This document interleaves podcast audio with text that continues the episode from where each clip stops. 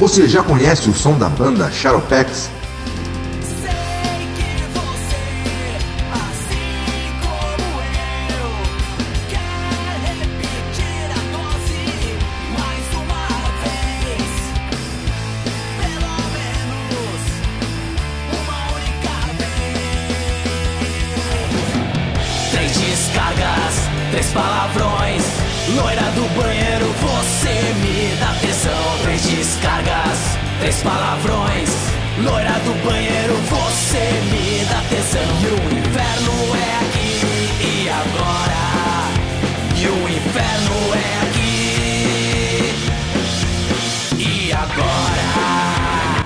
Músicas do Shadowpex no Spotify, Deezer ou YouTube. Aproveite e inscrevam-se nesse canal e sigam nas redes sociais. Teu desejo de fantasia eu vou realizar. Depois do show você já sabe ha, que vai rolar.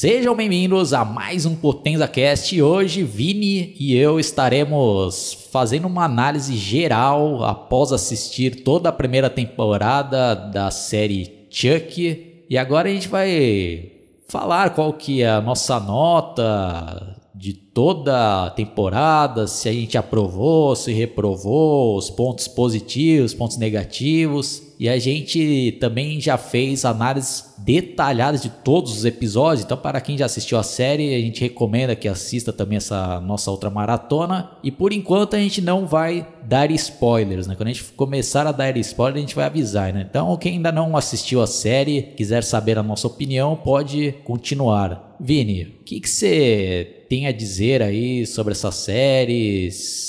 No geral, assim, você gostou? Foi decepcionante? Bom, eu posso dizer dessa série, assim, que no começo assim, eu tinha ficado um pouco receoso com ela, mas à medida que fui assistindo, eu fui achando ela interessante e eu confesso que considerei esse até o melhor, o melhor projeto do Chuck desde Brinquedo Assassino 3, né? Eu acho que ela foi boa até, tipo, a um certo ponto, e daí só, assim, do meio pro fim, assim, né?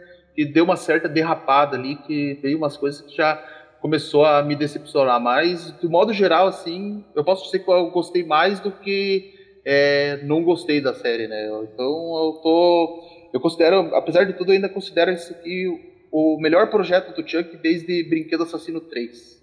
Bom, antes de dar aqui minha opinião, só vou dar uma lida na sinopse para quem está totalmente por fora, né, sobre o, o enredo. Então, tá dizendo o seguinte aqui, ó: quando o jovem Jake encontra um boneco Chuck muito antigo em um bazar de quintal, ele não esperava as atrocidades que iria desencadear. Rapidamente, o boneco passa a cometer uma série de assassinatos brutais, aterrorizando a pequena comunidade local. Enquanto isso, diversos segredos dos moradores são expostos publicamente, causando um verdadeiro caos. Aos poucos, Chuck e Jake acabam criando um forte laço e o boneco vê no jovem um pupilo em potencial que pode dar continuidade à sua jornada de terror.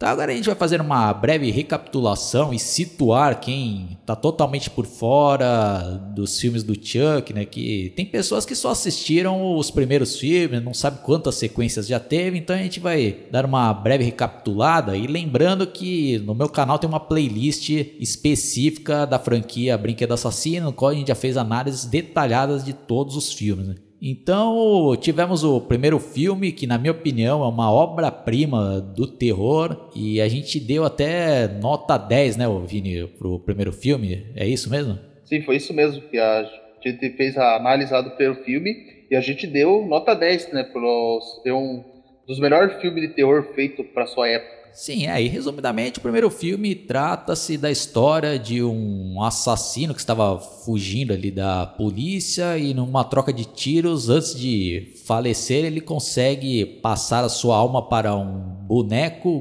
good guy através de um ritual de magia negra, né? Depois ele acaba né, descobrindo ali que para conseguir sair do corpo do boneco, ele tem que passar a alma para a primeira pessoa que ele contou os seus segredos, né? Então ele contou os segredos para uma criança chamada Andy Barkley, né? Aí depois tivemos o segundo filme, que é uma sequência direta, que a gente deu... Que nota mesmo que a gente deu, Vini, pro 2? Demos nota 9 pro Brinquedo Assassino 2, Oswaldo. Então faz só um resuminho aí do que, que se trata o 2, Vini.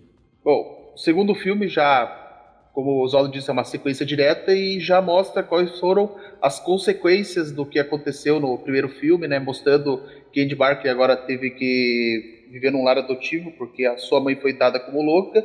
Ele é adotado assim por uma família, só que em paralelo a isso, os fabricantes do boneco bonzinho decidiram recriar o Chuck, né? Porque para provar que não tinha nada de errado com ele, já que o escândalo doente estava afetando todo lá o negócio deles, aí eles tinham que reconstruir o boneco. Só que ao fazer isso, o espírito do Charles Ray, né, que é o nome do assassino, né, que possuía o boneco, voltou à vida e mais uma vez ele inicia a sua jornada sangrenta para tentar deixar de ser boneco indo atrás do, garoto, do menino Andy Barkley.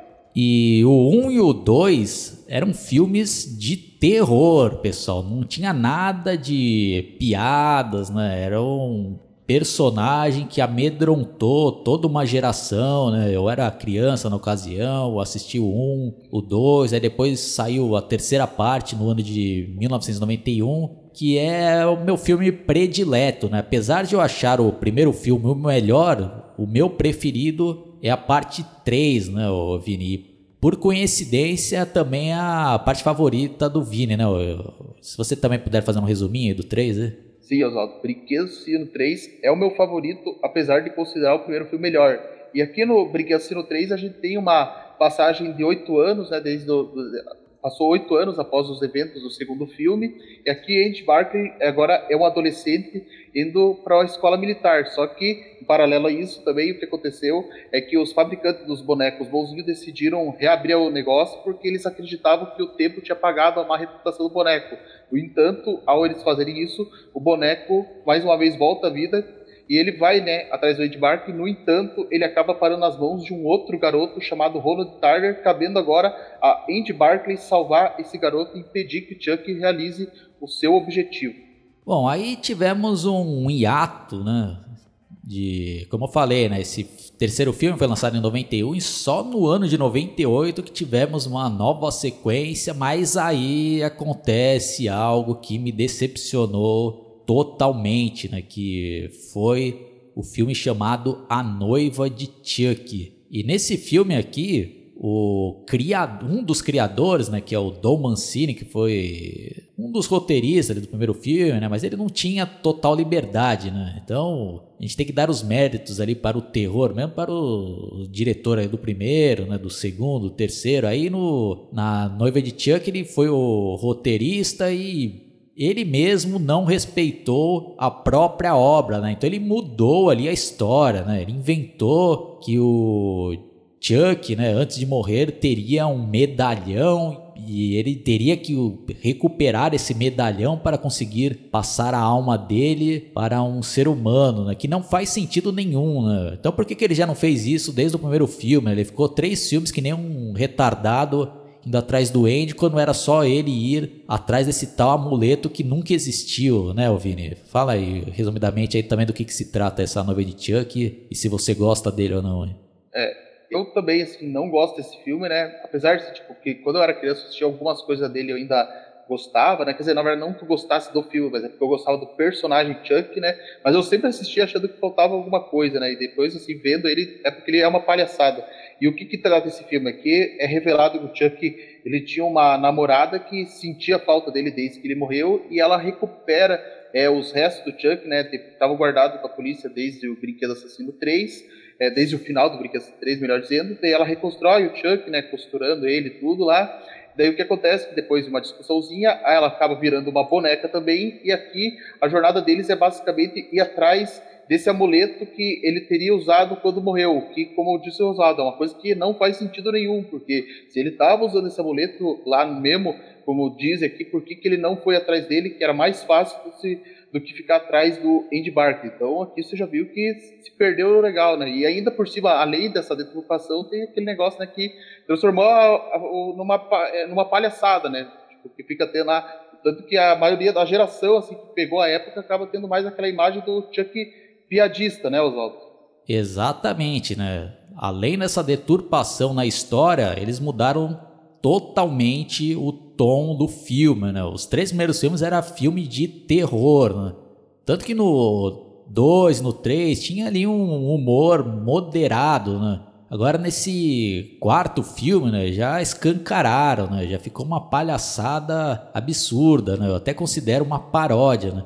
E aconteceu esse fenômeno que o Vini acabou de resumir para a gente, né? Muitas pessoas conheceram o personagem através desse filme, né? E por esse motivo eles tiveram uma imagem totalmente diferente da minha geração, né? Que tinha medo do Chuck, né? Aqui, né? Quem conheceu o personagem por esse filme achou ele engraçadinho, né? Piadista, né? Achou, né? Um bobalhão, né? E como não bastasse, o próximo filme foi uma atrocidade ainda maior, que se chama O Filho de Chuck, né, Vini? Por favor, fala aí um, resumidamente desse filme, que é o pior, na minha opinião. E aqui nesse filme, a gente, é, como o próprio nome diz, se chama O Filho de Chuck, porque no final da novela de Chuck terminou com eles tendo um filho, e aqui né, mostra né, que ah, esse filho ali ele fica tendo uns pesadelos, né? Que tá matando pessoas, daí em paralelo a isso, daí ele descobre que estão fazendo o filme lá dos pais dele, daí ele acaba ressuscitando, e daí só que o filme basicamente não tem nem história, né? O que, que o, esse filme tem lá? É só, é tipo, o, o, o filho deles ali, né? Que depois ele vai se chamar Glenn posteriormente lá, que ele fica naquele jeito que ele não quer ser assassino, daí fica lá o Chuck tipo, tentando dar um querendo que ele seja assassino, outra falando que vai respeitar o negócio dele, que vai parar de matar também, só que daí, daí eles querem é, possuir lá o corpo lá de, da atriz Jennifer Tilly, de um rapper Redman, e, tipo, esse filme, assim, nem sei como resumir ele, porque vendo, ele é um filme que tem um. Nem história tem, né? Porque pra mim, eu vendo que aquele filme lá tem. É uma coisa muito aleatória, né? Não tem história, nada ali pra mim faz sentido. O que, que você tem a dizer sobre o filho de Chuck, Oswaldo? Ah, é uma verdadeira atrocidade, né? Que a gente já fez até um episódio só falando sobre ele, né? Mas só citando aqui um absurdo geral, né? Que ele ficou vários anos tentando conseguir passar a alma dele para um ser humano e nesse filme O Filho de Chuck ele tem a chance que não tinha como ele escapar. E na hora H ele grita lá, né? Faz um escândalo com a noiva dele. Ah, chega! Eu gosto de ser o brinquedo assassino, né? Puta que pariu, não dá para levar a sério um filme desse, né? Só que esse filme aí foi um fracasso tanto de crítica como de bilheteria e a franquia também depois ficou vários anos parada e só no ano de 2013 tivemos uma nova sequência que é A Maldição de Chuck, que já saiu diretamente para home video, nem foi para o cinema. E aqui o Dom Mancini novamente reassumiu aqui o cargo de diretor e roteirista tentou ali dar uma voltada no terror, né? E mesmo assim ficou meio a desejar esse filme. Tem também análise aí desse filme detalhado, não vamos perder muito tempo. Aí depois na sequência tivemos o Culto de Chuck, que aí tivemos mais viagens da cabeça do Dom Mancini, né? Já inseriu mais coisas na série, já inventou mais coisas, né? E que o Chuck conseguiria, através de um novo ritual, clonar a sua alma e assumir o corpo ali de diversos bonecos ao mesmo tempo, né? E também consegue possuir o corpo de, da personagem principal do filme anterior, né? Que é a Nika Putz, aí ficou, né, um, uma expectativa, oh, o que, que vai acontecer, né? E tivemos depois um remake, né, na sequência, que também parece que foi um fracasso, aí foi anunciado essa série em questão, né? Então, só para resumir aqui, né, as nossas notas, né, até anotei aqui, o primeiro filme a gente deu nota 10, você mantém essa nota, Vini, pro primeiro filme? Mantenho, com certeza. O segundo filme a gente deu nota 9, você mantém ou quer mudar? Mantenho também, nota 9. A parte 3 a gente esqueceu de dar a nota lá. Qual que é a sua nota, Vini? Tô nota 10 pro Brinquedo Assassino 3, sem sombra de dúvidas. É, pra mim também, é nota 10. Aí pro Noiva de Chuck, pelo que anotei aqui, eu dei nota 0, o Vini deu nota 4. Você quer mudar essa nota ou mantém? Quer aumentar ela aí? Então, na verdade, muito tempo eu fiquei pensando sobre isso e eu vou mudar essa nota aí, né? Eu tinha dado 4 lá, acho que fui generoso demais. Agora eu mudo para a nota dele, eu vou dar 1, eh, aliás, 1,5 não, vou dar nota 1,0 para aquele filme lá, porque só o máximo que eu acho que salva ele é as mortes e a cena da introdução. Vou dar uma nota 1 para ele. O filho de tia que a gente deu nota menos 10, né? Você mantém essa nota ou vai mudar?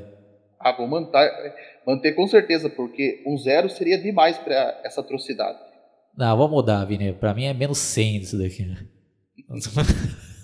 Não, acho que eu vou mudar pra menos 100, é melhor mesmo, porque sem condição não, porque até menos 10 é demais pra esse filme, é. menos 100 mesmo. É. Aí a maldição, é, a maldição de Chuck, a gente deu nota 7,5 e o culto de Chuck 6,5. Agora, finalmente, né, a gente vai falar sobre a série, né? É importante a gente situar aí, né, a galera que tava por fora, né, da franquia. Então, agora chegamos na série, né? E agora eu vou dar a minha opinião, sem dar spoilers, né? A série começou me surpreendendo positivamente trouxeram de volta o Chuck na versão animatronic, porque nos dois filmes anteriores teve uma mescla de, de CGI com animatronic, mas o boneco ali não tinha ficado tão legal como os outros, né? Então nessa série de TV aqui, eles até se basearam no, na versão ali do Brinquedo Assassino 2, né? Então a gente tinha até a impressão, né, que pô, agora finalmente estamos revendo aquele Chuck da trilogia original, né? E até os primeiros episódios tinha toda aquela pegada dos três primeiros filmes, negócio sério, com suspense, né? E eu, caraca, pô, finalmente, né? O Dom Mancini tá fazendo algo bom ali, né?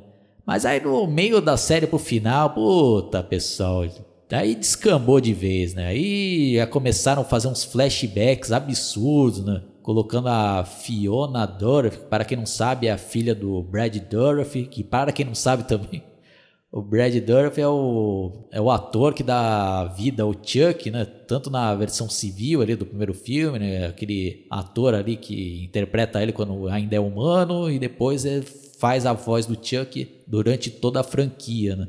E no filme A Maldição do Chuck, a personagem Nika, que é a protagonista, é interpretada pela filha dele, né? E muitos, incluindo eu, acham ela até bem parecida com o pai, né? E por incrível que pareça, na nossa análise lá, o Vini até falou assim, pô, até que poderia colocar a Nika ali, né? ah, ele até comenta, né? acho que até seria muito absurdo, né?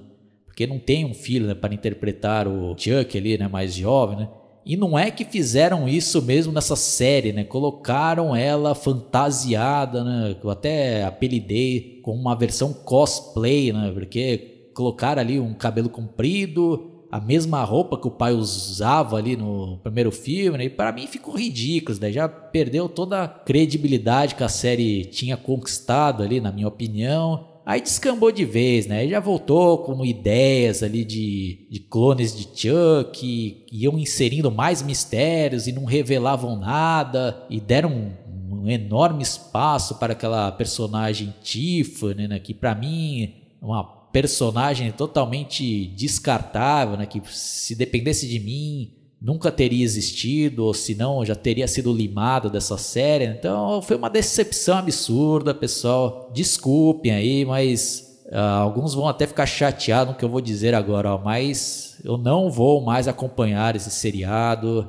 Uh, foi a minha última chance que eu dei pro Dom Mancini, mas eu vi que não, não tem jeito, né? Ele vai seguir essa linha, de agradar ali os fãs de Noivo Filho de Chuck. E para mim isso não interessa. Eu prefiro, quando for a reassistir, só o 1, 2 e o 3. Então, na minha visão aí, eu vou ignorar a noiva de Chuck em diante, né? Pra mim, o brinquedo assassino verdadeiro morreu no 3, né? E não tem mais sequência para mim, ó. Desculpem aí quem gosta dos outros filmes, desculpem o Vini aí que até curtiu esse seriado. Se ele quiser depois fazer análise do, da segunda temporada sozinho, meu canal está à disposição dele, mas para mim eu não tenho mais interesse nenhum em assistir. Foda-se esse Chuck aí, foda-se noiva de Chuck, foda-se filho de Chuck, foda-se toda essa palhaçada que fizeram aí com o personagem.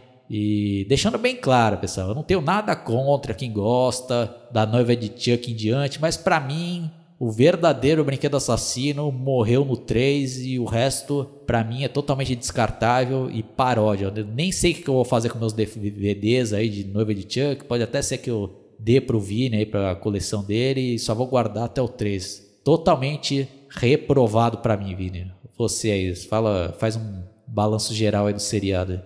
Bom, eu confesso assim, que essa série até para mim, como eu tinha dito, foi o melhor projeto, né, desde Brinquedo 3, mas, cara, O motivo de eu achar isso era justamente por conta desse clima que estava trazendo, uma coisa simples, né, que remetia lá à trilogia original, né, para mim é mais ou menos até o episódio 4 que eu consegui gostar daí, desculpei, é, do 5 em diante que eu achei que se perderam, né, tipo, que daí colocar esse negócio aí de noiva de Chuck, que como você disse, ficou claro aí que eles parece que estão tentando agradar ali, é, fã de noiva de Chuck, daí já vira uma palhaçada e Tipo, eu ainda vou assistir lá a segunda temporada para ver o que, que, vai acontecendo, mas confesso que eu vou assistir com a expectativa bem baixa, porque eu tinha tido, assim, minha expectativa aumentou, assim, né?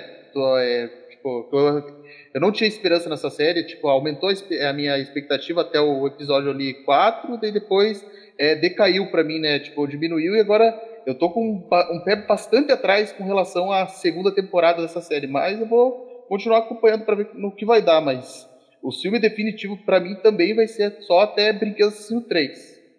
É, então eu só esqueci de dar minha nota para a série, eu vou dar uma nota 4,5, né? Apesar dos primeiros episódios e a trama original ter sido bem legal até o quinto episódio, mas infelizmente foi tudo por água abaixo, né? Não vou ter a mínima vontade de rever isso daí futuramente. E se eu tivesse a opção de apagar a noiva de Chuck pra frente da minha memória, eu apagaria, né? Porque, como eu falei aí, pra mim o verdadeiro brinquedo assassino morreu no 3, né? Então já fica a nosso aviso que agora a gente vai dar spoilers e vai comentar aqui os pontos positivos e os pontos negativos dessa série, né? Então os pontos positivos aí, pessoal, como já comentei, é a volta do, da versão animatronic, né, do Chuck, que foi bem legal, né? Pelo menos até o quinto episódio, né, ainda tive aquela sensação de estar vendo ali uma sequência verdadeira, né, do Brinquedo Assassino 3, né, porque não tinha quase citação nenhuma de noiva de Chuck e tal. Tinha todo aquele mistério, né, o jeito de atacar do Chuck, né, era bem parecido ainda com o primeiro filme, né, o segundo o terceiro, mas depois começou a descambar. Né? Ah, e outro ponto positivo também era a participação do Andy Barclay, né, que até começou legal, né? A participação dele nessa série aí, eu não tenho do que reclamar, viu, pessoal? Se não fosse esse roteiro viajado demais aí, a atuação aí do Alex Vince também foi muito boa, né? Acho que pelo menos esse personagem até esse momento não estragaram, né? Então esse é até um outro motivo de eu não querer assistir a segunda temporada, porque eu tenho medo de fazer uma atrocidade com esse personagem e eu não quero ver isso acontecer, né? Eu prefiro ficar ignorante, nem saber o que vai acontecer com ele, né? Porque pelas mãos do Dom Mancini pode acontecer de tudo, né? Então, os pontos positivos aí, Vina, na sua opinião dessa série. Bom, para mim, os pontos positivos são justamente esse negócio do animatronic, porque foi a versão que ficou bem parecida, né, com o da trilogia original, né, mais precisamente do Brinquedo 2, né, porque quando eles fizeram lá, por exemplo, a volta lá na Maldição de Chuck, eles exageraram no CGI, ficou um boneco horrível. Ali no Culto de Chuck ficou ainda também mais ou menos, né, era um Chuck pálido demais, mas aqui nesse quesito eles tinham corrigido esse erro, né? E a trama assim principal, né, que estava interessante, né, que não estava realmente mencionando esse negócio de noivo que também, por causa da história também estava interessante, aí, a jornada de Jake Wheeler, né, desses personagens novos que a gente conheceu, e esse negócio aí do Andy Barker, né, para mim é, como eu disse, né, o Alex Vincent, ele tem um show de atuação no personagem, só que eu vou falar que é, tipo, ele arrasou assim na participação dele, mas eu acho que ele merecia ter um espaço maior, né? Porque eu acho sacanagem e deu um, espaço é, de ter tão poucas cenas, porque merecia ser melhor explorado o, Andy Barker, né? E realmente dá esse medo, né? Mas mesmo assim eu vou tentar acompanhar, né? E se vier uma coisa que for decepcionar, eu é, prefiro descartar. Inclusive, eu até cogitei pegar assim, é, pegar os episódios dessa série e fazer um filme próprio do Chuck, pegando só a parte que é importante e descartando a parte que eu não gostei. Bom, Vini, mas o que eu tava mais gostando nessa série era justamente a trama principal, os novos personagens que, na minha opinião, eram bem carismáticos, com um destaque ao protagonista, que era o Jake, e a temática que estava sendo muito bem abordada nesse seriado, ao contrário de vários outros filmes e séries né, que querem aproveitar o momento dessa grande discussão sobre os homossexuais, né, do preconceito, mas na maioria dos casos aí é, eles colocam só para aproveitar a onda aí, né? Mas nesse caso aqui não, Vini. Eu acho que estavam abordando muito bem a história do protagonista, que era um jovem ali que estava descobrindo a sua orientação sexual e tem ali um preconceito do próprio pai e na escola também enfrentando, né, todo esse dilema, né? Eu tava curtindo, Vini. O que, que você tem a dizer aí? Você acha que tava bem abordado essa temática aí? Sim, concordo, Zalda. Realmente tava bem abordada essa temática. Eu vou confessar assim, que no começo, é, quando eu vi os trailers, li o, a sinopse assim, de como seria essa série, eu ficava preocupado em como seria a forma que iam abordar essa trama. Até, inclusive, eu tinha até medo assim, de, da forma que iam abordar o, Jake, né? Porque no primeiro episódio, eu vou confessar que eu ainda não gostava muito dele, né? Quer dizer, não é que eu não gostava, só não me. É, pensando assim, pô, o que será que eu vou fazer com esse personagem, né? Já que o Dom Mancini faz cada coisa assim, bizarra que eu fiquei preocupado com a forma que ele ia, ia retratar esse personagem, mas à medida que a série foi assim avançando, a gente foi conhecendo ali o personagem e estava começando assim, a gostar dele, embora assim, algumas atitudes assim, eu até não concordava com certas atitudes que ele tomava, embora era até justificável pelo que ele, tudo que ele passava e isso estava legal também essa trama mais simples, né, abordando esse negócio então a questão do bullying também nas escolas, né? Então, isso aí acho que foi o ponto forte da série. Sim, e fazendo um parênteses aqui, ó, Vini, para aproveitar a ocasião e já deixar registrado, porque, como eu sempre costumo dizer aqui no meu canal, é bem interessante depois que a gente for escutar esse podcast daqui uns 20 anos, né? Porque a gente vai ter uma ideia do que, que estava ocorrendo em pleno 2021, né? Então, só dando uma contextualizada, né? Atualmente aí tá sempre rolando uma discussão, né, da galera ali que é fã de alguns personagens, né? Porque virou uma onda, tipo, pegar personagens clássicos, né? O, o mais atual, assim, que eu lembro foi o do Superman, né? Que fizeram aí uma versão do filho do Superman homossexual, aí já criaram uma polêmica absurda, né? O pessoal, não, estão transformando agora os personagens todos em homossexuais, né? Ou senão, ah, estão transformando todas as personagens em lésbicas e tal. Como foi o caso da Tila, da nova versão do He-Man da Netflix. E por um lado, Vini, eu não, eu não curto também que eles ficam mudando a história de personagens clássicos, né? Eu sempre defendo a tese que tem que criar personagens novos, né? Então esse seriado aí, por exemplo, deu uma aula de como criar um personagem novo com orientação sexual dele aí. E não precisa ficar pegando já personagens clássicos e querendo mudar aí, né? O que, você tem a dizer aí, Vini? Você, você concorda ou você acha que não tem nada a ver pegar um personagem clássico e transformar ali a orientação sexual dele ou, ou a etnia? Não, eu concordo, Oswaldo, porque esse negócio assim de mudar, assim, sabe, só pra ser aceito nos novos tempos, eu acho que não fica legal, né? Porque o personagem tinha sido retratado de uma forma, não tem pra que mudar. Se quer colocar assim pra novos padrão da atualidade, cria um novo, que daí sim faz sentido. Agora ficar eh, se for pegar o personagem antigo e mudar, eu acho que não fica legal isso daí.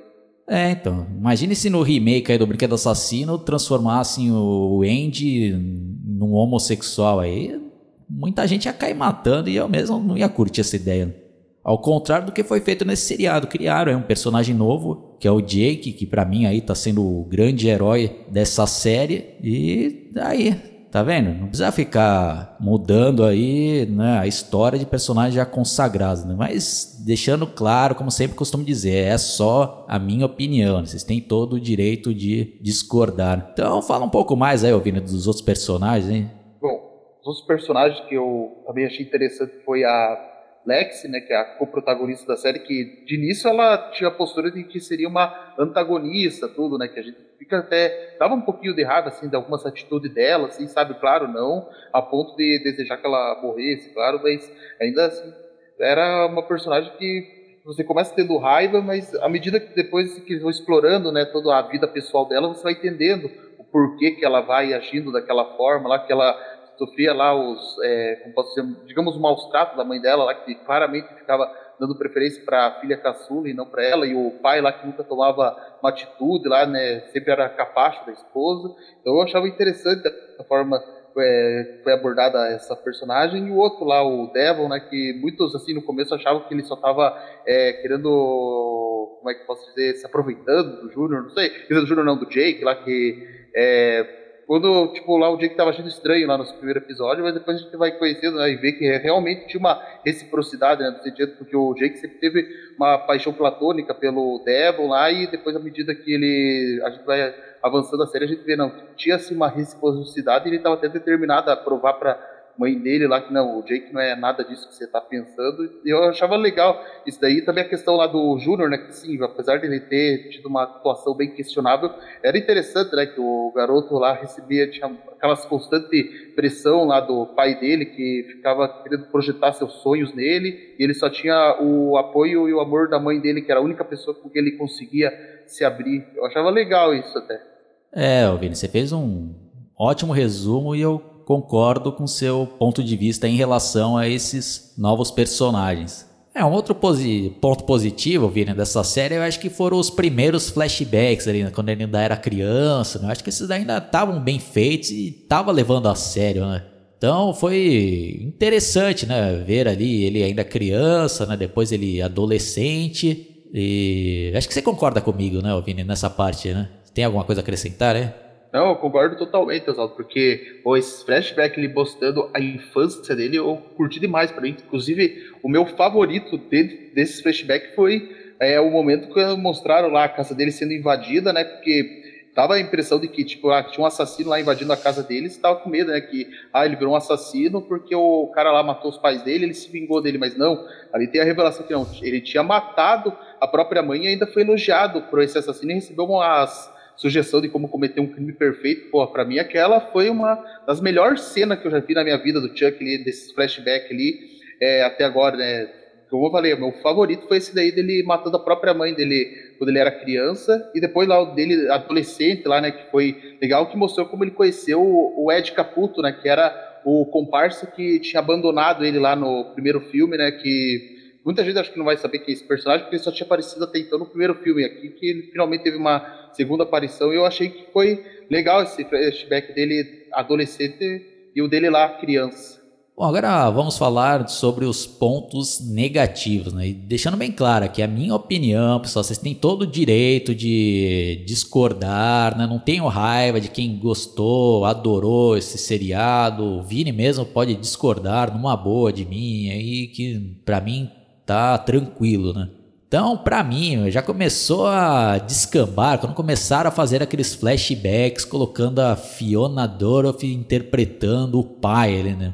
Como eu falei, parece um cosplay, não dá para levar a sério, dá para ver perfeitamente que é ela, né? Então você vê isso daí, meu, não tem como você comprar a ideia que é o Charles Lee Ray ali. Aí depois deram um enorme espaço também para Tiffany e aquelas briguinhas novamente a lá, noivo e filho de Chuck, que para mim isso não interessa, né? Mas para quem gosta desses filmes, foi um prato cheio essa série aí, tanto que tá sendo um grande sucesso, né? Mas não é para mim, né?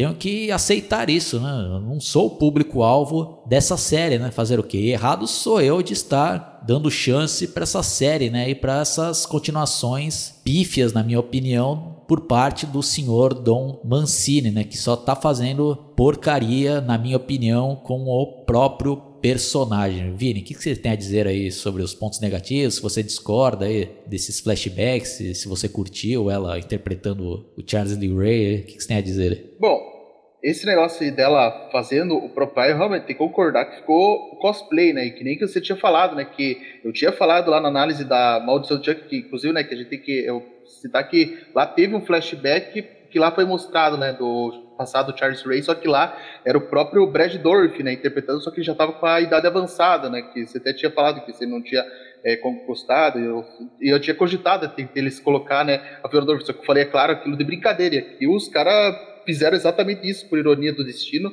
e ficou muito cosplay. Eu acho que no máximo assim, tipo, quando ela ficava de óculos de sol, acho que dava uma boa disfarçada, mas quando ela tirava, ficava nítido que aquilo, que era ela em cena ali. E mas assim, narrativamente falando, o primeiro flashback que apareceu ela como Charles Grey, ainda eu achei interessante mostrar como ele conheceu a Tiffany. Só que daí depois, assim, foi mostrando uns flashbacks que eu achei bem inútil, mostrando assim, ah, é só ele desculpando uma casa, matando lá entregador de pizza, lá não sei o quê. Daí depois deu uma briguinha ali só para ter ali o um negócio da dizer que ela denunciou ele lá e depois para justificar por que, que ele tava com a mãe lá da Nika, né, conforme mostrado na Maldição de Chuck. Então, aí que já se perdeu. E esse negócio aí de ter esse. Daram muito enfoque assim, pra Tiffany, Chuck, né? A lá noiva de Chuck, como você falou, realmente é o que mais assim me irritou assim na série. Um, deixou um ponto negativo, porque ó, a série tava indo bem e colocaram isso aí que acabou decaindo a, a temporada assim do meio pro fim. É, agora outro ponto negativo que já começou no filme anterior é essa ideia sem noção de clonagem de almas e de poder possuir diversos bonecos ao mesmo tempo. Eu não gostei desse, dessa ideia, ficou muito viagem, não gostei, né? E nessa série aqui voltaram com essa ideia que para mim foi reprovada. Vini, você? É, essa aí é uma ideia bem viajada, esse dele fazer é, clone de Chuck, né? Você fica pensando, tá, pra que fazer isso, né? E na verdade, talvez se pensar bem, isso daí quebra até todo aquele objetivo lá que o Chuck tinha lá atrás. É porque, ó, antigamente ele só era um cara que tava possuindo boneco que queria deixar ser boneco para voltar a ser humano, mas agora não, ele agora quer. Parece que ele quer esse boneco de todas as formas, sabe? Tipo, como se ele gostasse de ser assim. Então você pensa, pô, isso daí já tá fugindo já é do que foi estabelecido lá atrás, né? Na é, dos três primeiros filmes, né? Ficou assim, bem viajado esse negócio de monte de Chuck, agora que é como se ele quisesse ser eterno, né? Em vez de ele ter aquele simples objetivo dele só querer voltar a ser um ser humano. E outra coisa que irrita aí é a total incoerência e esses mistérios que eles tentam ficar inserindo a todo momento, desde o filme anterior, e que não respeita nada, né? Toda hora eles inventam algo novo, né? Então, teve até um questionamento de um de um rapaz lá que eu, não vou lembrar o nome dele, né? Mas que comentou lá na, na página que a gente faz parte lá sobre o Brinquedo Assassino. ele fez até uma pergunta interessante, né? Que é, o, que é a seguinte, né? Ele até falou lá, pô, como que a Tiffany, quando passou a alma dela ali para a atriz, né? Jennifer Tiller, nunca teve esse mesmo problema que o Chuck agora está tendo com a Nika lá, o Vini. Qual que é a sua resposta para isso, né? Bom, a resposta que eu tenho, assim, quer dizer, pelo menos que eu consegui ter, é que como ela, ela tinha passado a maior parte da alma dela para Jennifer Tilly e que daí por isso que ela conseguia controlar bem, né, o corpo da atriz, né, diferente do Chuck que só passou um pedaço da alma dele para Nika, né, quer dizer, pelo menos esse era o pensamento que eu tinha até então, só que daí agora, nesse último episódio falaram que o Chuck ele é, só consegue controlar corpos iguais, ou seja, ele só consegue controlar os bonecos da linha Good Guy, né, porque são todos né, o mesmo modelo, né? São todos os exemplares dos Guy. Daí por isso que ele tem aquela limitação lá com a Nika, né? Só que mesmo assim eu ainda acho meio viajado, né? Já que depois foi mostrado, por exemplo, a Tiffany, ela possui tanto a atriz infertile e a boneca, só que mesmo assim não tem é, uma recaída igual ele. Daí eu fiquei pensando, tá, mas será que ela não tem recaída só porque é só uma boneca? E o, e o Chuck lá, por ser vários bonecos, é, tá um pedaço da alma, isso daí deixa ele frágil quando ele tá possuindo um ser humano. Daí eu fiquei pensando assim, pô, mas será isso, né? Até explode a cabeça tentar entender isso daí. É, então, é uma ótima pergunta que ele fez lá e que não tem uma resposta coerente, né? Porque esse Dom Mancini não tem coerência nenhuma nas histórias que ele escreve aí, né? É fazer o quê, né? Como eu falei, né? Ele pode inventar qualquer coisa aí, né? Da cabeça dele, né? E, e, ele não preza por coerência nenhuma. Né? Uma outra absurda aí que a gente até questionou, né? Que a gente discorda aí, que, é, que a gente achou muita viagem, é que quando ele. O Chuck possui ele, o corpo da Nika, que é uma cadeirante, ela volta a andar, né? Sendo que o problema que ela tem é físico, né? Não é mental, né? Então, tudo leva a crer que tem poderes mágicos que quando ele possui a perna dela volta, né? Pô, agora vamos falar na pior atrocidade por parte do Dom Mancini. Só pode ter sido ele, né, que inventou né, essa ideia absurda aí, né, que ele fez com a personagem Nika. Por favor, Vini, fale aí sobre essa atrocidade. Então, porque ao longo dessa série foi mostrado que a Tiffany estava tendo uma obsessão pela Nika, né? Tipo, ela começou assim a falar que gostava mais dela do que do Chuck, só que ao mesmo tempo assim, o Chuck ficava voltando ali no corpo e tentando matar ela. É, tipo, daí ela ficava pensando, tá, mas como é que eu vou fazer agora para não é, Chuck não tentar fazer nada com a bicha que eu gosto da Nika? Daí o que que ela teve assim na mentalidade dela, né? Ali na história é que ela foi lá, cortou os braços da Nika fora e as pernas justamente pro que quando o Chuck, porque ela sabia que tipo, o Chuck ia voltar daí para ele não poder mais atacar ela ali. Daí, tipo, a Nika, coitada, se transformou ela uma boneca sexual lá, humana da Tiffany, né? Igualzinho da lenda lá da Deep Web, lá que falam que tem as bonecas sexual humana lá, eu não vou dar detalhe, mas quem tiver interesse, pesquisa aí o que, que é essa lenda urbana aí. E eu vendo aquilo ali, eu tinha certeza que o Dom Mancini deve ter se inspirado nessa lenda aí. Pô, pelo amor de Deus aí, é pesado demais ver uma coisa dessa, ele ver a Nika lá toda cotoca assim, os braços e sem as pernas, né? Tipo, pior coisa que fizeram com essa personagem que eu sempre ficava esperando que ela tivesse é, uma redenção, né? Tipo, uma salvação. E o cara faz uma, um absurdo desse com esse personagem aí. Não, o negócio. Pô, consigo nem definir, Vini. É uma ideia tão absurda, escrota, né? Um, um negócio doentio, meu.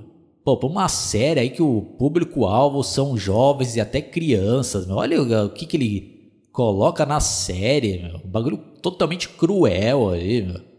Que que é isso, né, meu? Pô, não dá para continuar assistindo e compactuando com umas ideias idiota. Não é idiota, tá até sendo bonzinho, não. Bagulho escroto desse daí, meu. Pelo amor de Deus, meu. Que que ele tem na cabeça esse Dom Mancini, meu? Olha as ideias do cidadão, meu. Não, não, não, não vou continuar assistindo isso daí não, Vini. Desculpem aí o pessoal que, que curte minhas análises aí, mas não vou mais assistir isso daí não. Não, não, não, pelo amor de Deus. Tô dando risada, mas é, é de raiva, viu? Não, como eu comentei, ó, pra mim o verdadeiro brinquedo assassino morreu no 3 e o resto é tudo paródia e viagem da cabeça do Dom Mancini. Né? Totalmente reprovada essa ideia dele aí de fazer isso com essa personagem. Totalmente reprovada da minha parte. É, não, concordo com você. Não, e isso que, sem contar que a Nika de longe é a personagem que mais sofreu, né? Tanto que, ó, que inclusive a gente pode tem que lembrar que o motivo dela ser paraplégica, na verdade, é culpa do Chuck, porque o Chuck, quando ele ainda era um ser humano, ele esfaqueou a barriga da mãe dela quando ela estava grávida, e isso combinou ela nascer paraplégica lá. E agora, tipo, e depois o Chuck matou toda a família dela, toda a família mesmo, sem exceção. E aí a personagem, né, que agora era a única viva dessa família, terminou desse jeito. Aí você pensa, pô, meu Deus, foi cruel, né? Que fizeram com ela, transformar ela uma pessoa assim, cotoca, agora fica pensando, tá, o que, vai acontecer com ela, né? Tipo, vai ficar viva assim, né? Servindo de boneca sexual ali pra Tiffany numa série que, como a gente tá falando, é praticamente destinada para o público mais jovem, tá certo? Né? Que tem idade, que na verdade não deveria ser para criança, mas a gente sabe, né, que ninguém respeita, também é, é esse negócio de restrição de idade, né? De todo modo é uma série meio teen, então, mas é pesado demais para mesmo para jovem, essa cena aí da mostrar a Nika sofrendo toda a cotoca ali. Você deixaria um filho teu pequeno assistir essa série aí, William? Não, definitivamente não, né? Tipo, quer dizer, se for, né, na verdade, assim, eu nem sou a favor de deixar o filho meu assistir negócio de Chuck, né? Não, se eu tivesse um filho, claro, né? Mas assim, vendo principalmente esse negócio da Nika, definitivamente eu não ia deixar assistir isso daí nunca, para ver essa crueldade que fizeram ali com a Nika. Bom, então agora a gente vai ler as mensagens que a gente recebeu nas nossas análises dos episódios 7 e do 8. Vini, por favor, lê a primeira aí. Thierry Lohan. Olá, Oswaldo e Vini. Estou aqui mais uma vez. Mande salve, por favor. Bom, sobre o episódio, eu achei ok. Realmente as ideias do Mancini na série estão estragando algumas coisas. Mas a trama principal, como vocês disseram, está boa e salvando a série. Espero que o último episódio seja bacana e melhor que esse. Chega de flashbacks inúteis. É, Thierry, realmente, né? Obrigado por você ter comentado. Né, você comentou isso aqui antes do episódio lançar, mas é, infelizmente ele não foi tão bacana assim, né? Foi bacana até um certo ponto e depois deu um, uma boa decaída.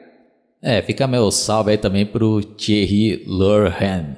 Aí a próxima aqui, Leandro R. Chega de flashbacks inúteis. Lembrando que essa daqui era a palavra-chave da gente ler os comentários, né? Então teve, tive, a gente recebeu alguns comentários sem essa palavra-chave, então a gente não vai ler, né? Como a gente já tinha falado, né?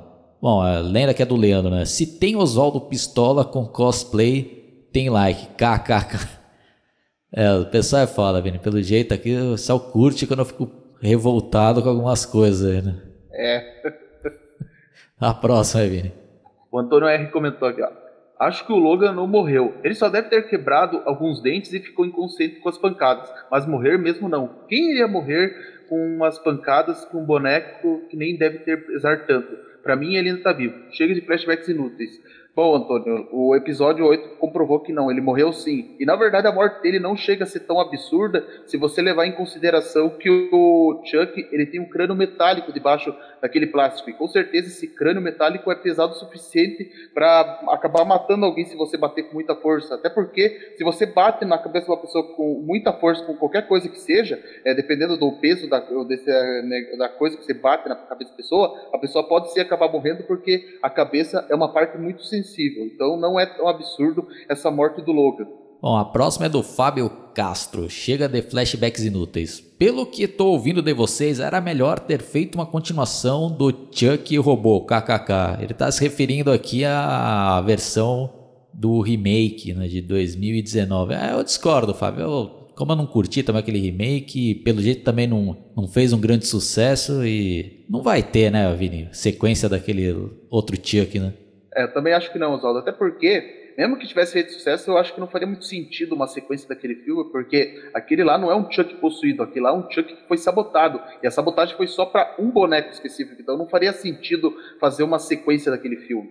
Bom, então agora a gente vai ler as mensagens que a gente recebeu aqui no episódio 8. Né? Então, a primeira aqui, novamente, do Thierry Lorhan. Oi, Oswaldo Vini, beleza? Estou aqui mais uma vez. Bom, sobre esse episódio, achei um dos episódios mais confusos. Eu, particularmente, não sei se eu gostei ou não, pois achei algumas coisas legais e outras horríveis.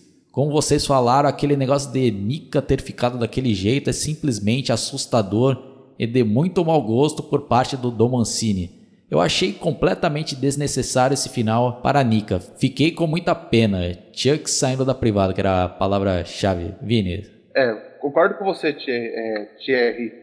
É, realmente ali ficou é, muito mau gosto esse negócio que eles fizeram com a Nika, e principalmente por tudo que essa personagem já sofreu na vida dela. Então, imagine só, ela já, já teve esse negócio de ter nascido paraplégica por causa do Chuck ter esfaqueado, esfaqueado a mãe dela enquanto ela estava grávida dela, e também uh, matou toda a família dela, e ela, coitada, foi acusada desse crime aí, né? Do Chuck, e agora teve esse negócio dela terminar assim. O pior de tudo é saber que é, lá no culto de Chuck, né, o, o Andy Barker tentou de todas as formas é, ajudar ela e no fim das contas ele acabou não conseguindo por causa desse negócio que é, aconteceu com ela. E mesmo que ele salve ela agora, vai ser inútil, né, porque eu duvido que a Nika vai querer viver daquele jeito lá agora. Bom, a gente vai abrir aqui uma exceção, porque a gente falou que só iria ler as mensagens que tivessem a palavra-chave, né? Mas como essa mensagem é bem interessante e vale aqui até uma reflexão, eu vou lê-la aqui, que é do Clube para Cavalheiros, que diz o seguinte aqui, ó. Cara, curto muito seu canal. Na verdade, para mim, o seu canal é o melhor até agora que fala sobre o Chuck. Ah, fica meus agradecimentos aqui, né? Aí ele continua, mas acho que vocês estão pegando uma implicância muito forte com a Tiffany e outras coisas, né? Então eu já vou lendo aqui as partes e já vou respondendo aqui. Então a gente não tá pegando implicância muito forte com a Tiffany, né? Como eu costumo dizer, aqui é só a nossa opinião, né? Eu não gosto dessa personagem. Eu não tenho nada contra quem gosta dela, mas eu falo mal porque realmente eu não gosto, né, Vini? Você curte essa personagem? Sinceramente, não. Quer dizer, tem umas coisas que eu até achava, assim, legalzinha dela, mais ou menos, né? Mas assim, não chega a ser a personagem que eu gosto. Inclusive, eu até tenho até uma raiva dela, né? Porque afinal, foi a partir do momento que ela entrou que a história foi toda deturpada, né? Então, não curto muito essa personagem. Mas se ele gosta do personagem, não tem nada contra. É o direito dele. Sim. E ele tem todo o direito de expor aqui a opinião dele, né? Aí continuando aqui, aí olha que sou grande fã da trilogia do Chuck. Os três primeiros filmes são ótimos. Para mim os piores são O Filho do Chuck e O Culto de Chuck. É, para mim, ô Vini, o pior é o filho, para você. Ah, pra mim com certeza o pior de todos é o filho de Chuck. O culto eu já não acho tão. Eu já não acho. Quer dizer, é bem verdade que esse tempo eu fui rever o filme e minha opinião até mudou um pouco com relação a ele se comparado a 2017. Mas para mim ele não chega a ser o pior filme, não. Para mim o pior filme do Chuck mesmo é o filho de Chuck. Bom, aí agora a parte mais interessante da mensagem dele aqui, né? Que ele diz o seguinte, ó. Mas a série tá muito boa, tem pequenos defeitos, mas não chega a estragar a série. E sobre a cena da Nika, eu gostei, pois foi a única personagem relevante que teve um final trágico e cruel. Pois a série é de terror, então foi pesado, mas não interpretei nenhuma conotação sexual nessa cena, e sim brutalidade e maldade. Mas continuo gostando do canal de vocês. Bom, esse daqui é o ponto de vista dele, né? Eu respeito, mas discordo, né? E ele diz aqui também que não interpretou nenhuma conotação sexual nessa cena, né? E mais uma vez eu discordo dele e eu vou explicar o porquê, né? Porque na minha visão tá claro aí que tem conotação sexual sim nessa cena, porque basta a gente relembrar ali um, a história tanto da Tiffany com a Nika ali, né, que começou ali com um relacionamento sexual que é mostrado mesmo na série ali, né, apesar de a Nika estar sendo possuída pelo Chuck, mas eles estão tendo ali relações sexuais. E o pior, sem o consentimento da Nika, né? Querendo ou não, é o corpo dela que está sendo violentado ali, sexualmente. E depois temos aquela cena ali que a Tiffany descobre que o Chuck não está mais possuindo a Nika e ela mesma fala lá, né? Claramente, né? Ah, eu gostava do Chuck e tal, mas eu percebi que eu gosto mais de você, né? Porque você me trata melhor e tal. Pô, e sem contar que depois ela sequestra a Nick, leva lá para um, a ex-casa do Chuck, ele quando morava na, na infância, né? E sem contar que depois aí ela faz aquela crueldade absurda com a Nika ali, né? De cortar os braços e a, as pernas, né? Aí vai ter gente que vai falar, não, mas ela fez isso para se proteger do Chuck e tal. Pô, se ela queria só se proteger do Chuck, só entre aspas, né? Matava a Nika, pronto. Não precisava fazer isso, né? Então, Vini até lembrou bem, né? Dessa lenda urbana que fez um grande barulho aí alguns anos atrás aí, que é algo cruel, né? Que eu não duvido que possa até realmente existir aí na vida real, né, Vini? Então, acho que até melhor você enfatizar aí, já fazer um resumo dessa lenda urbana aí, que muitas pessoas nem sabem disso daí, e aí não vai ter como fazer essa conexão aí, né? E deixando bem claro, a gente não tem como afirmar que os roteiristas ou o próprio Dom Mancini se inspiraram nisso, né? Mas é muita coincidência, né, Vini?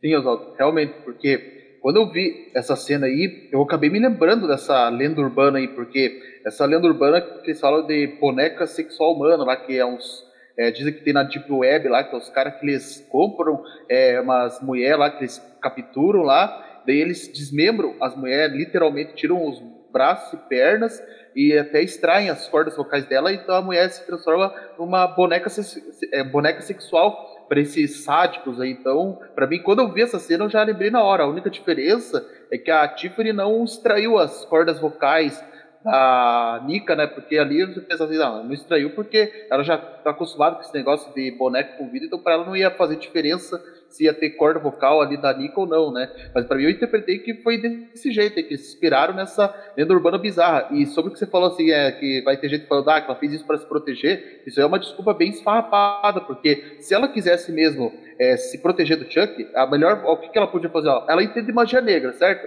Era só ela fazer um esquema para tirar a alma do Chuck do corpo da Nika e pronto, se livrava dele e a Nika ia estar tá ali normal de novo, né? Não ia ter mais o Chuck no corpo dela. Era só fazer isso, mas em vez disso, ela foi lá e desmembrou ela toda lá, igualzinha nessa lenda urbana da Deep Web. Sim, a gente está falando ela, mas a gente está falando que quem teve as ideias aí é os roteiristas, né? Então eles poderiam optar por isso, né? Então é o que eu falei, né? É um tipo de terror que. Isso realmente é um terror mesmo, né? Isso eu concordo com ele, né? Mas é um tipo de terror que eu não gosto, né? Então, agora tem gente que curte esse estilo de terror, né? Tanto que filmes ali como aquele Centopeia Humana, né? que são ideias ali, na minha opinião, insanas, que eu não tenho a mínima vontade de, de assistir esse tipo de filme, né? Mas faz sucesso, né? Tem pessoas que gostam, né? Então, cada um com seus gostos, né? Mas voltando aqui nesse caso, né? Então a personagem não tem por que manter ali a. E queria se vingar da Nika. A Nika, o que, que ela tem a ver com isso daí? Né, Alvini? Ela, que, então queria ser vingado do Chuck, não da Nika, né? Então não tem como a gente não interpretar que ela tá fazendo isso por sadismo ali ou para transformar ela realmente num objeto sexual ali, né? Que é um negócio absurdo, né, Alvini? O que, que você tem para complementar aí? Ou é isso, né?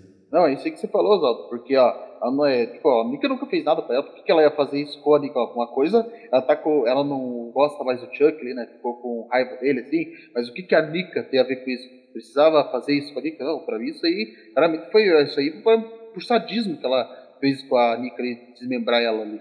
E você curte esse estilo de filme? É só fazendo um off, Vini, de centopeia humano, dessas ideias muito extremas aí. Ah, com certeza não, Oswaldo. Eu tenho horror pra esse tipo de filme. Na verdade, pra mim, esses filmes aí que mostra ser humano como criminoso fazendo isso daí, mas são os filmes que mais eh, eu acho perturbador. Eu não curto ver esse filme. Na verdade, nem mesmo filme de estilo Jogos Mortais ou O Albergue eu gosto. Tanto que uma vez eu dei uma chance para maratonar o Albergue, mas foi uma única vez e nunca mais, porque para mim esse tipo de filme que tem esse tipo de sadismo, assim, e é isso que no caso do Centopeia é bem mais pesado, mas esse tipo de filme aí eu não curto não, Oswaldo. Pra mim é muito perturbador. Bom, mas, como falei, né? Cada um tem um gosto, a gente não tá julgando ninguém aqui, né? A gente só tá expondo a nossa opinião. Bom, então é isso daí. Mas fica nossos agradecimentos aí, né? O nosso amigo Clube para Cavalheiros. Sempre é interessante também receber mensagens aí dando contraponto, né? Que a gente não, a gente não quer também só receber mensagem concordando com tudo que a gente fala, né? Que é interessante quando tem ali um contraponto, né, Vini? Com opiniões diferentes, a gente pode refletir, a gente pode também mudar de opinião. Isso que é o interessante, né, Vini? Você gosta só de receber mensagens, só concordando com tudo que você fala ali. Não, não, concordo com você, Oswaldo, porque é bom assim, a gente receber comentários com pontos de vista diferentes, mas claro, desde que eles sejam feitos com a devida educação, que nem o Clube para Cavaleiros aquele é, discordou de que a gente da forma que a gente pensa, mas ele foi completamente educado. Se for assim educado, a gente vai sempre respeitar. Agora, se for já se babaca, né, vai ser completamente ignorado e bloqueado. É, exatamente. Daí são as regras do meu canal. Né? Se vier com ignorância, xingamentos gratuitos, é bloqueado e ignorado. Então já fica aqui meus agradecimentos ao Vini, que apesar de tudo foi bem legal essa maratona. Eu não vou ter interesse em continuar assistindo na segunda temporada, como falei, mas se o Vini depois tiver interesse em fazer análise e quiser postar aqui no canal, ou se ele quiser fazer um canal dele, depois eu vou dar todo o apoio. Então, valeu, Vini. Foi bem interessante, mas a gente vai fazer análise de diversos outros filmes ainda e séries, né, Vini? Sim, exatamente, Eu fico agradecido por mais essa oportunidade de analisar essa série do Chuck, que foi até uma coisa novidade para nós, né? analisar uma série de TV em tempo real, né? Como você tinha dito é, na nossa análise anterior. E vamos, né? Vai ter muita no, é, novidade aqui ainda, né? No canal, novos filmes para a gente analisar e também novas séries. Quem sabe é, no futuro a gente não analise a, é, episódio por episódio da série Round 6, né, Oswaldo? Sim, essa daí vale a pena. Essa daí. Então é isso daí, pessoal. Fica nossos agradecimentos a vocês e até a próxima. E o recado final do verdadeiro Chuck, Vini. Não se metam com o Chuck.